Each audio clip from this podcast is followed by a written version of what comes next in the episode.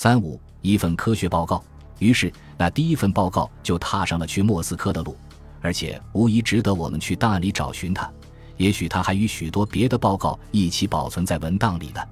不过，他也踏上了回意大利的路，被放在了莱维和贝内代蒂两个幸存者寒酸的行李箱内。二人于一九四五年十月十九日刚一回到都灵，就对报告重新稍作整理，让其又浮出了水面。第一份报告的副本，几乎肯定是在一九四六年最初的几个月内递交给了民族解放委员会历史文献局在都灵的办事处。多亏吉奥乔瓦卡利诺的关切，他是解放运动中的显要人物。那份报告仍保存在抵抗运动都灵办事处的档案里。那是一份用打字机打在一张薄纸上的文本，文字很整齐，有十七页。在简短的前言中，两位作者以太过乐观的语气自问：鉴于反映集中营恐怖场面的照片等文献资料到处都有传播，是否还有人也许会不知道死亡营当初的残忍行径？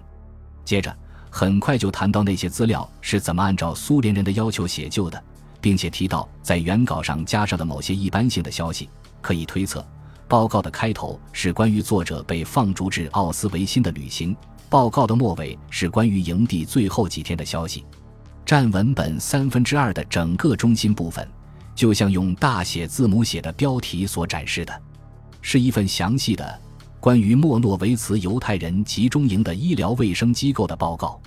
从题目指出的地理位置的准确说明来看。文本的切入点显然是提供分析性的资料和通报情况。就这点来看，此报告似乎完全符合医学博士客观如实的谨慎态度，以及较之年轻的化学博士的科学精神。有关身为作者的我们的情况却不多，更多的是描述前往奥斯维辛集中营的旅程。此外，报告的话题撇开了个人的情况。而是聚焦有关营地的生活条件及其病态的反常效应，可以忽略一切与报告的中心课题无关的任何因素，从中凸显出莫诺维茨集中营最普遍的、反常的、令人震惊的一幅画面。然而，他又连续不断地、清晰地向读者指出，当初支撑着营地医疗机构的逻辑体系，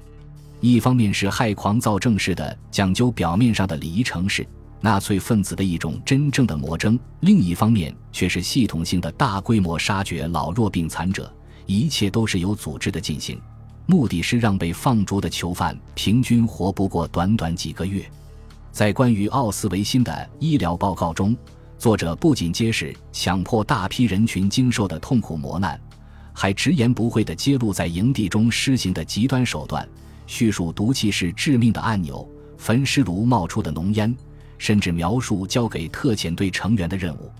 提到特遣队成员都是从犯有严重凶杀血案的刑事重犯中挑选出来的，并且回想起他们那种确实形同猛兽的凶恶野蛮的面容。关于特遣队的存在以及他们所承担的恐怖的任务，像莱维和贝内代蒂这样严格且认真的作者，除非用更多的时间加以考证，否则是绝不会改口的。至于特遣队成员的来源，他们是后来才得知的，是纳粹分子特意从像其他人一样的犹太人中间选出来的，由他们负责分批撤空焚尸炉。在莫诺维茨那样的一个营地里设置貌似医疗机构的一种逻辑体系，无非就是一种绝杀的逻辑体系，想实施受监控的灭绝行为。而在绝杀犹太人方面，医疗报告从开头几行就毅然决然地予以叙述。以免读者对事实的总体含义产生某些误解，而交给都灵民族解放委员会的历史档案室的副本被标上一种类别，结果却削弱了该文本所要传达的分量。在原始的卷宗分类标签上，我们果然找到了用铅笔写的“法西斯暴行”的字样。对于一起大部分仍未被世人知晓的极端的历史事件，除了把其归入固定的相关卷宗里。似乎没有其他方式加以分门别类了。问题很清楚，不光是在都灵，在意大利、法国和其他地方，这个问题更加普遍。即便是那些跟法西斯战斗过、对当年纳粹主义对犹太人施行迫害的特点和规模不甚了解的人，也都会这么做。对于曾经遭受过极端苦难的人而言，更有另一种理由，就是想此文本能得到最大程度的关注。虽然当时的氛围并不有利，莱维和贝内代蒂在前言中写道：“现在很多人也许都已经知道真相，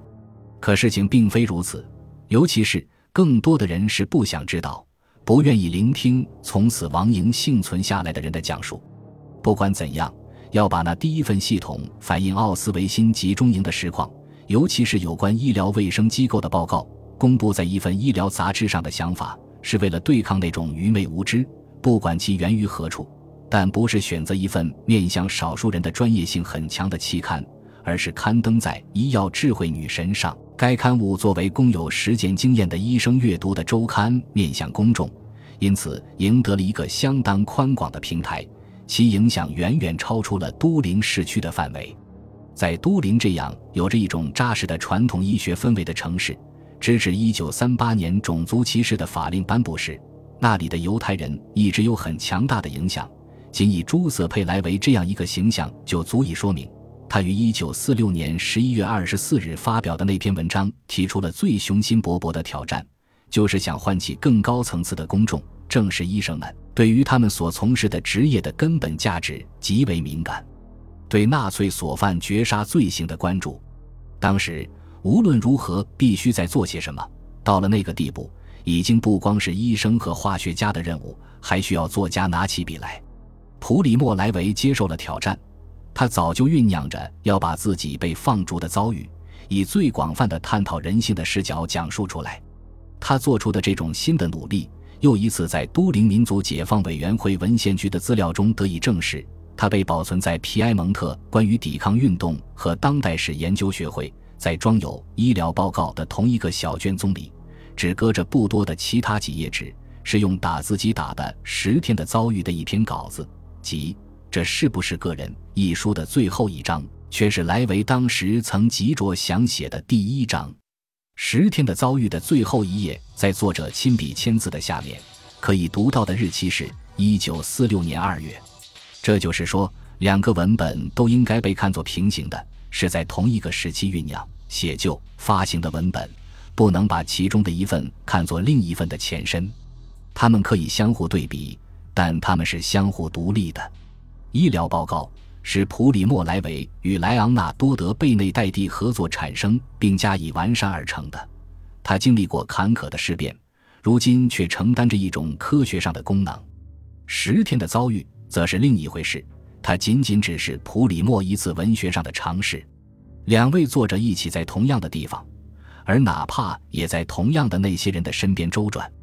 只是表明了他们向不同的方向做出自己不懈的努力，